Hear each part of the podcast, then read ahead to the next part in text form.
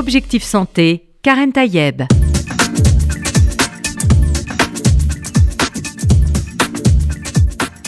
Bonjour à toutes et à tous, j'espère que vous allez bien, que vous êtes en pleine forme. On va parler d'un nouveau virus, peut-être pas si nouveau que ça, on l'appelle monkeypox. Et en français, cela donne la variole du singe. Tout le monde en a entendu parler après l'épidémie de, Covid, euh, qui n'est pas qui n'est pas terminée. Hein. C'est ce qu'on va d'ailleurs dire avec mon invité. Voici un nouveau virus qui nous inquiète, la variole du singe, qui se propage euh, d'un continent à l'autre, des États-Unis à l'Australie, en passant par la plupart des pays d'Europe. C'est même arrivé en France, même s'il n'y a que quelques cas, et ce, en quelques jours. Faut-il s'en inquiéter? Quels sont les symptômes? À quoi on reconnaît cette variole du singe? Est-ce qu'on a un vaccin? Est-ce qu'on a un traitement? Voilà autant de questions que je vais poser à mon invité, le professeur Bruno Megarban, chef de service de réanimation à l'hôpital Lariboisière et que je remercie. Bonjour, euh, professeur Megarban. Bonjour Karen, vous allez bien? Je vais très bien. merci de nous rejoindre euh, là, par le, lien euh, des réseaux.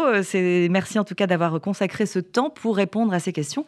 C'est vrai que ça nous inquiète. On sort à peine entre guillemets, parce que comme je l'ai dit, le Covid n'est pas terminé, mais on sort de, cet épisode Covid très important et nous voilà avec un nouveau euh, virus qui nous arrive, la variole du singe. Est-ce qu'il faut s'en inquiéter, professeur Megarban, déjà, juste pour poser un peu le décor?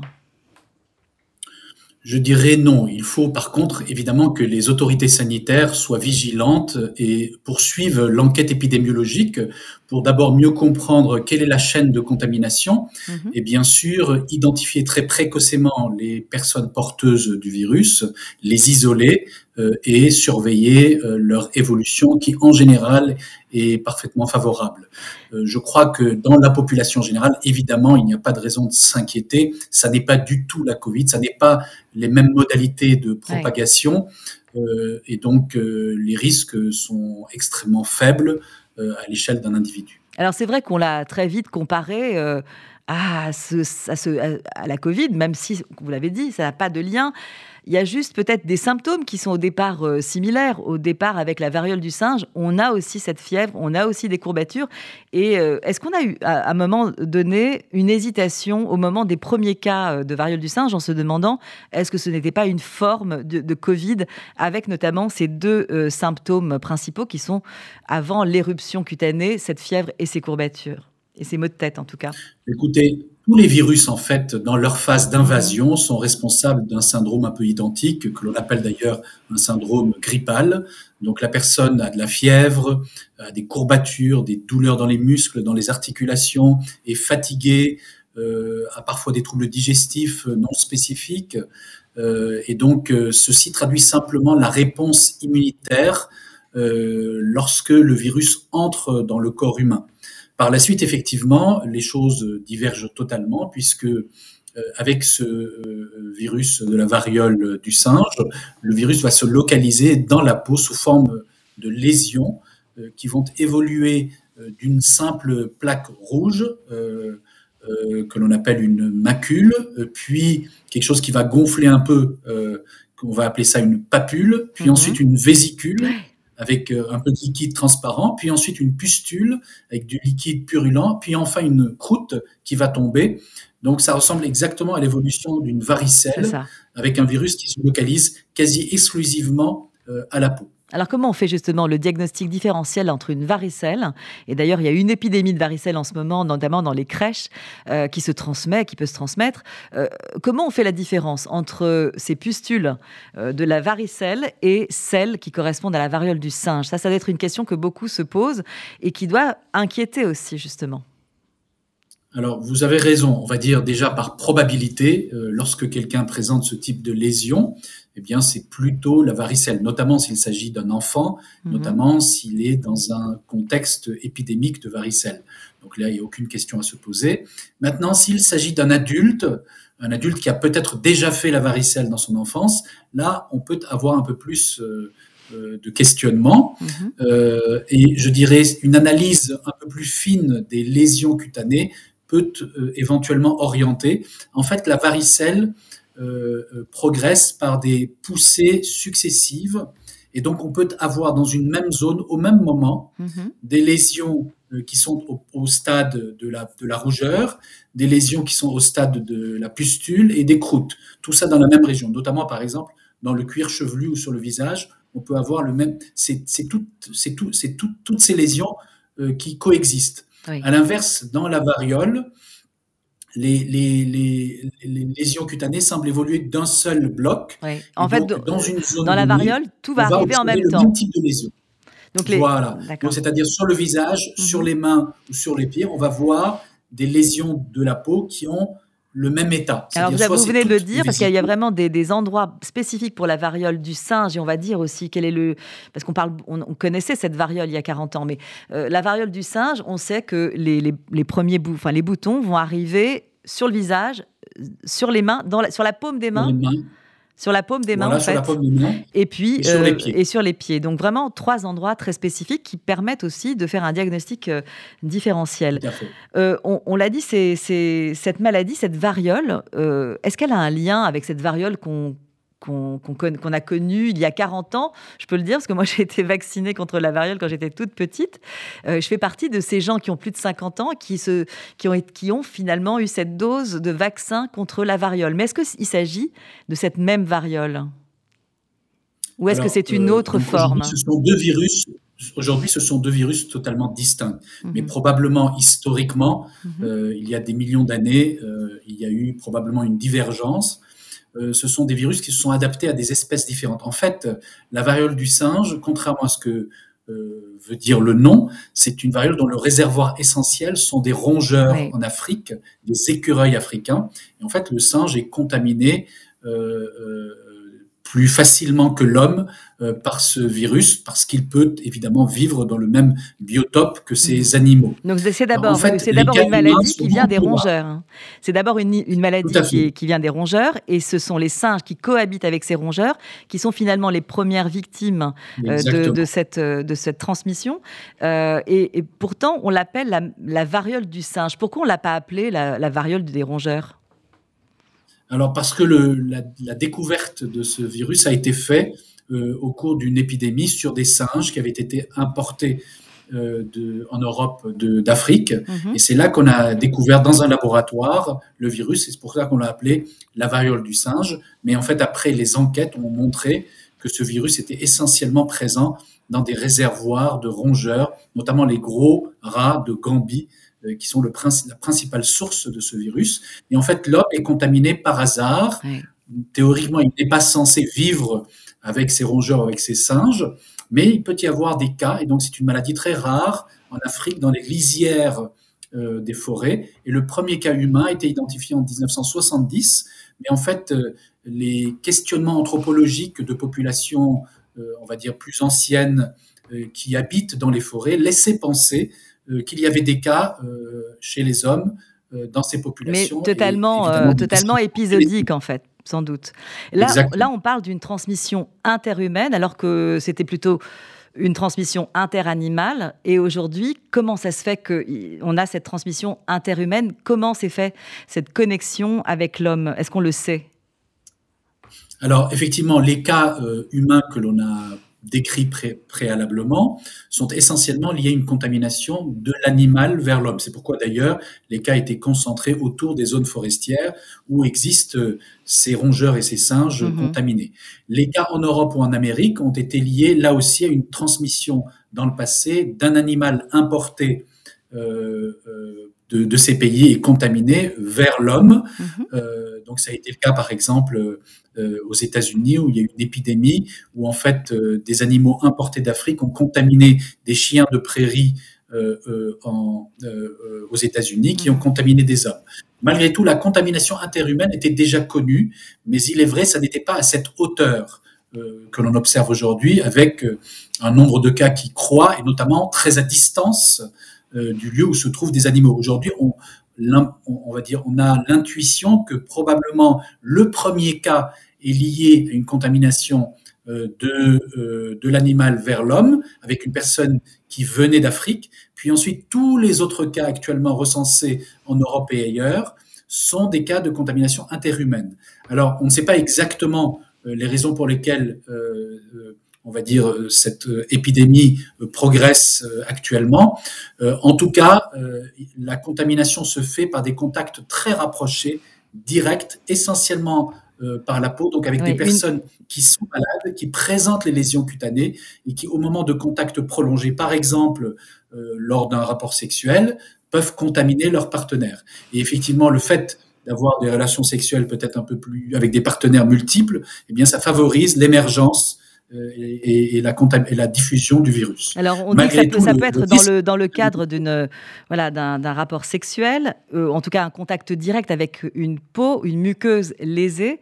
Euh, en tout cas, on ne peut pas dire que c'est une une, une on peut pas considérer cette variole du singe comme une infection euh, sexuellement transmissible. C'est pas tout à fait le le cas ou est-ce qu'on peut d'ores et déjà dire que ça fait partie de ces infections euh, sexuellement transmissibles?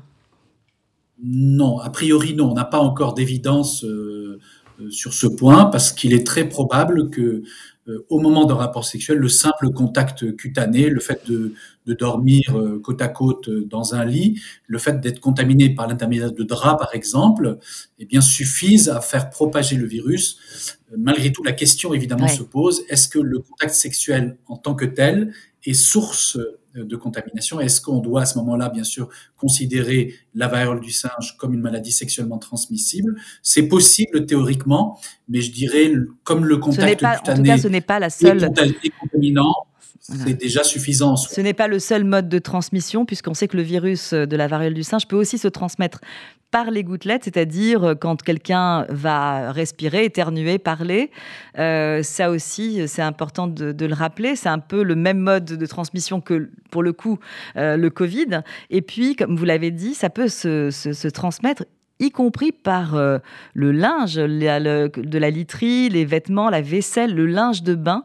Donc ne pas, voilà, ne pas euh, évidemment euh, échanger ses serviettes. les symptômes, parlons des symptômes, parce que c'est vrai qu'on a parlé de ces, de ces pustules, de ces, voilà, de ces boutons qui, qui vont s'infecter.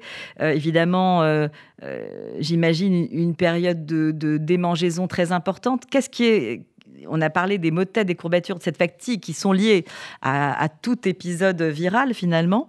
Euh, euh, ces, symptômes, même s'ils sont dérangeants, on pense qu'ils ne sont pas dangereux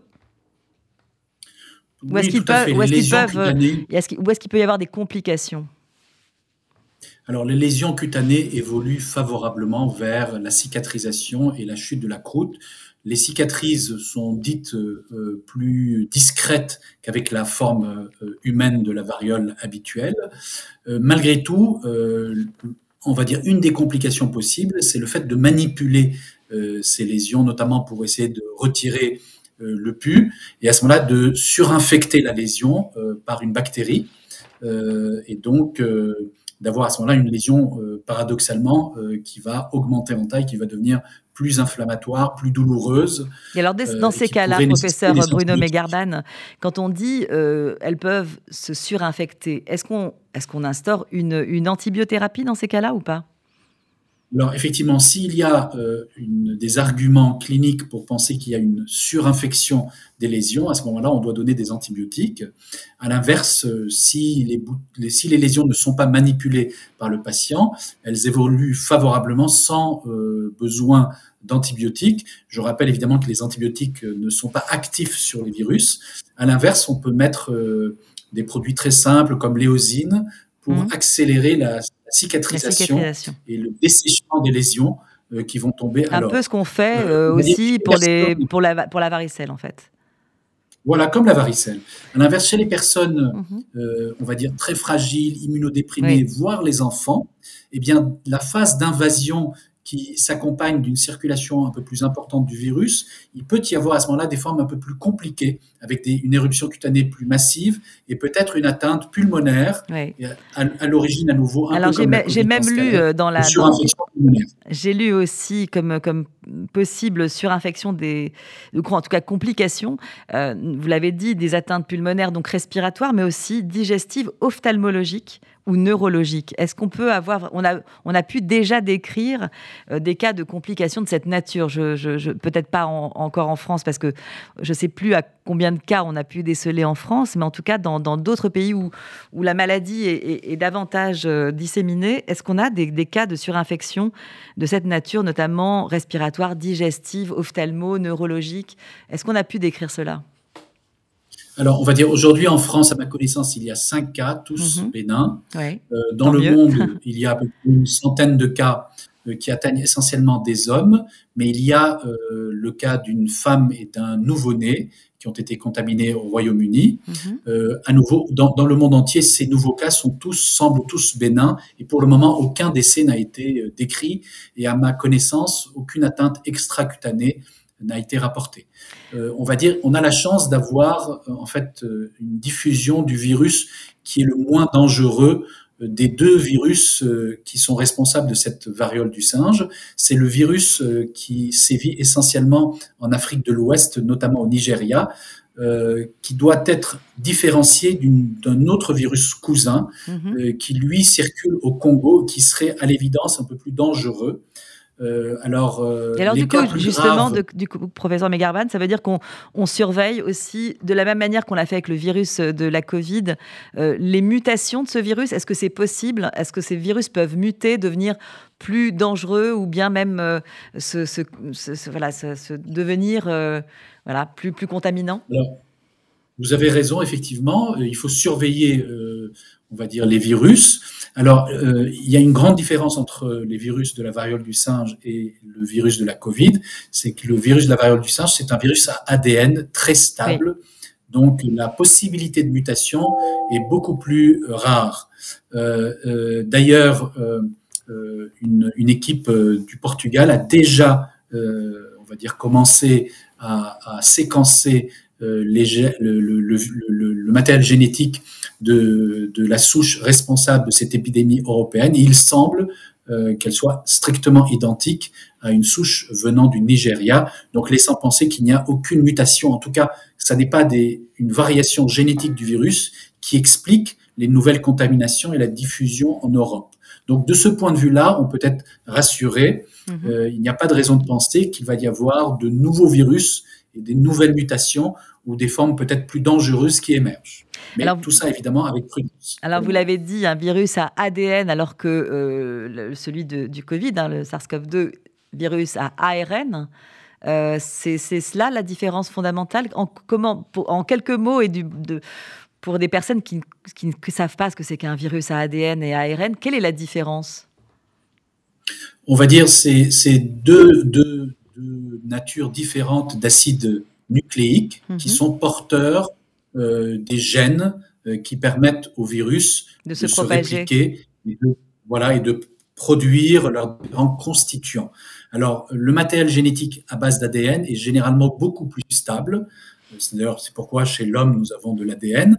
Mais il existe des êtres vivants, comme euh, le coronavirus, mhm. euh, dans lesquels il n'y a pas d'ADN et le matériel génétique est porté directement par l'ARN.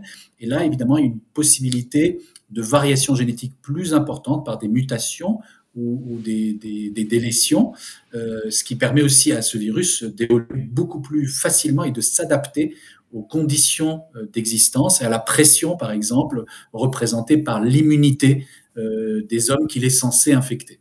Alors, heureusement pour nous, il semble que le virus de la variole du singe soit parfaitement stable et qu'aujourd'hui, on n'ait détecté aucune différence génétique entre la souche qui circule en Europe et celle qui existe au Nigeria. C'est déjà une, une, bonne nouvelle en soi. Et puisqu'on parle justement de, de, ce virus et de ADN, ARN. On pense évidemment au vaccin. On avait un vaccin ARN pour, pour la Covid. On a en fait dans l'arsenal thérapeutique un, ancien vaccin contre la variole. Euh, Outre-Atlantique, on sait qu'il y a deux vaccins qui ont été autorisés en urgence. Euh, qu'en est-il en France, en Europe? Euh, Est-ce qu'on a la possibilité de vacciner ou est-ce qu'on est en train de rechercher un vaccin spécifique à cette variole du singe? Alors vous avez raison, effectivement, il faut rappeler qu'en fait la variole humaine que l'on appelait autrefois la petite vérole, Mhm. par opposition à la grande vérole qui était la syphilis, était une maladie très contagieuse, responsable d'environ 300 000 morts au XVIe, XVIIe et XVIIIe siècle chaque année. Et donc, c'était une maladie redoutée évidemment de la population. Mhm. Et d'ailleurs, le premier vaccin qui a été mis par Jenner a consisté à administrer à un enfant euh, du pu issu euh, de, des doigts d'une euh, paysanne qui avait été contaminée Ouais. par la variole de la vache en euh, l'animal. Donc, ce pu a permis euh, chez l'enfant d'obtenir une immunité croisée, c'est-à-dire en lui administrant euh, le- le- la variole de la vache, eh bien cet enfant été protégé contre la variole humaine. Et c'était euh, euh, la, pre- le- la première démonstration de l'intérêt de la vaccination. Euh, D'ailleurs, c'est le- D'ailleurs, c'est mot lui-même de la vaccination vient de là, en fait, hein, parce que c'est l'origine même de, de la création des vaccins, puisque vaccin, il y a vache dedans, et c'est ça vient de c'est cette expérimentation euh, au départ empirique fait, et qui a fait. permis, qui nous permet aujourd'hui d'avoir des vaccins euh, de toute nature.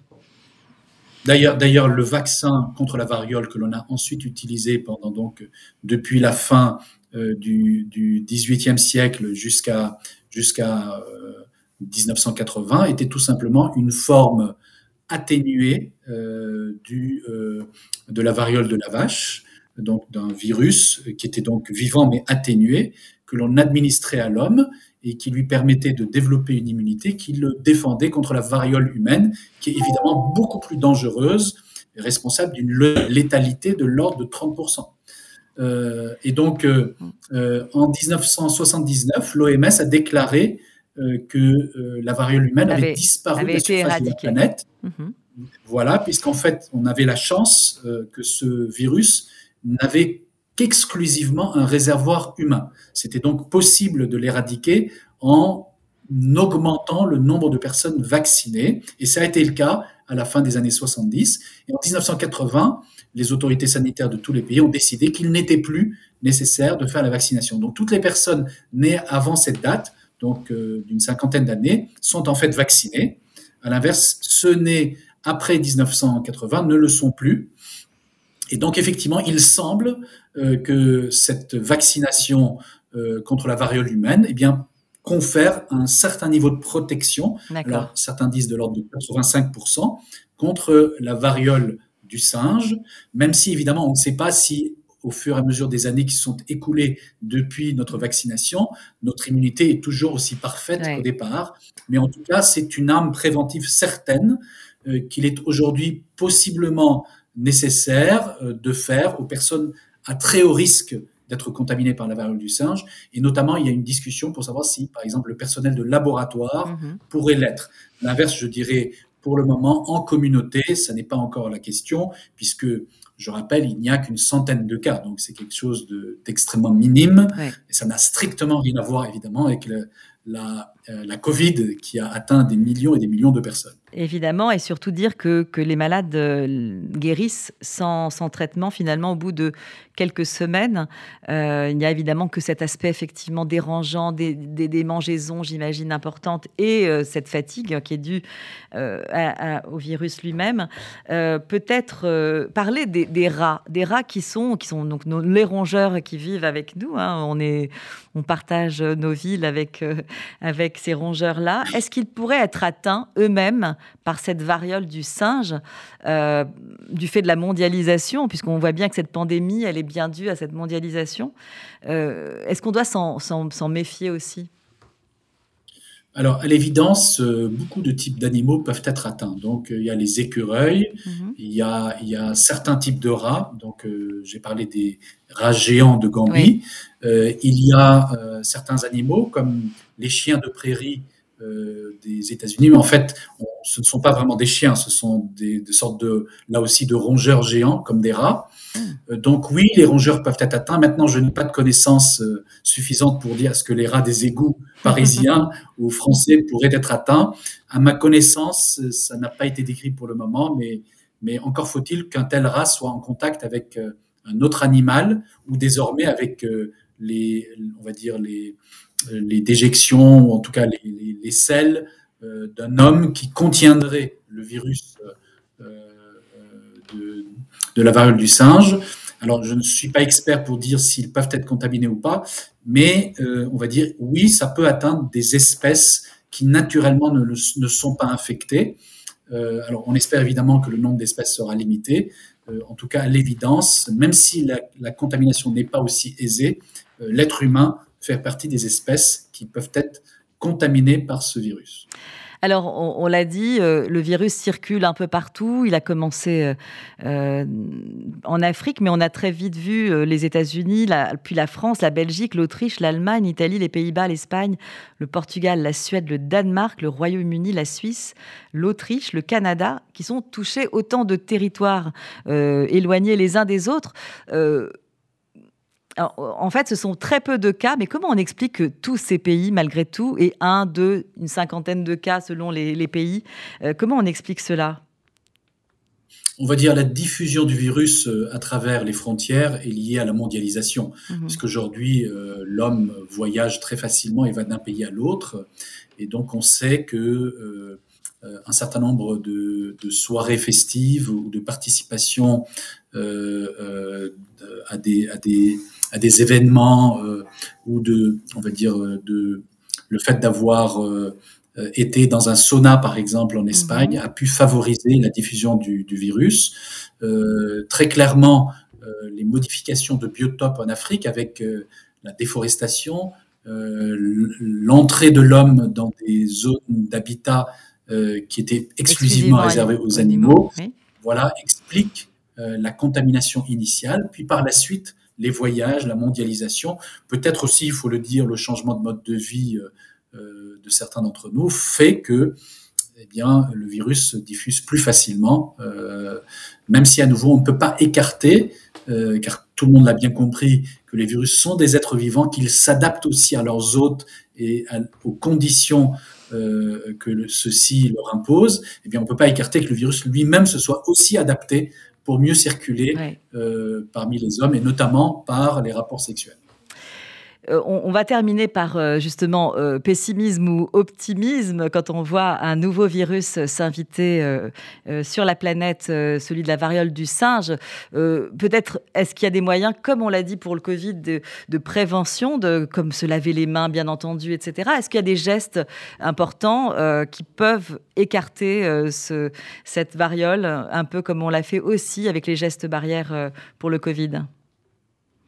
Alors, on va dire, euh, le point le plus important, c'est que la contamination euh, de la variole du sein se fait essentiellement à partir de personnes qui sont malades, mmh. c'est-à-dire euh, essentiellement qui ont des lésions sur la peau et ou qui sont déjà très bien avancées dans la phase invasive de leur maladie. Donc, ça n'est pas des porteurs sains a priori qui serait la source de la contamination. Le deuxième point, c'est que la contamination nécessite un contact cutané ou un contact très rapproché et prolongé. Mhm. Euh, et ça aussi, évidemment, c'est donc pas en prenant le métro, en marchant dans la rue, en mhm. allant faire ses courses, euh, que l'on va être contaminé. Alors, le premier moyen de prévention, évidemment, c'est l'isolement de la personne malade. Euh, donc, lorsque vous êtes malade, eh bien, vous devez rester chez vous, utiliser, comme on l'a expliqué, euh, du linge euh, propre. Individuel. eh bien voilà, individuel. Il y a nécessité de déclarer obligatoirement la maladie aux autorités sanitaires pour faire une enquête épidémiologique, identifier les cas, les cas contacts. et donc ça, c'est la base évidemment de la prévention. Maintenant, comme on sait que cette maladie existe, qu'elle peut être favorisée par euh, les relations rapprochées, eh bien évidemment, si vous êtes quelqu'un qui a des rapports sexuels multiples avec des partenaires multiples, il faut être plus prudent, bien sûr, euh, dans ces conditions, euh, notamment en cette période, en espérant que très rapidement, l'épidémie s'arrête de diffuser. Merci infiniment, professeur euh, Bruno Megarban, d'avoir répondu à mes questions sur ce sujet qui inquiète et voilà, qui cette, cette variole du singe qui finalement se propage à travers le monde. On le voit heureusement euh, à pas euh, très lent, heureusement. Mais malgré tout, soyons vigilants. Merci beaucoup. J'espère qu'on a répondu aux questions des auditeurs et auditrices. À très bientôt, professeur Megarban. Encore merci, d'être intervenu dans Objectif Santé. À très bientôt. Au revoir. Au revoir. Chers auditeurs et auditrices, merci d'avoir euh, écouté cette émission. Je vous retrouve la semaine prochaine et je vous souhaite bien sûr à toutes et tous une très bonne santé.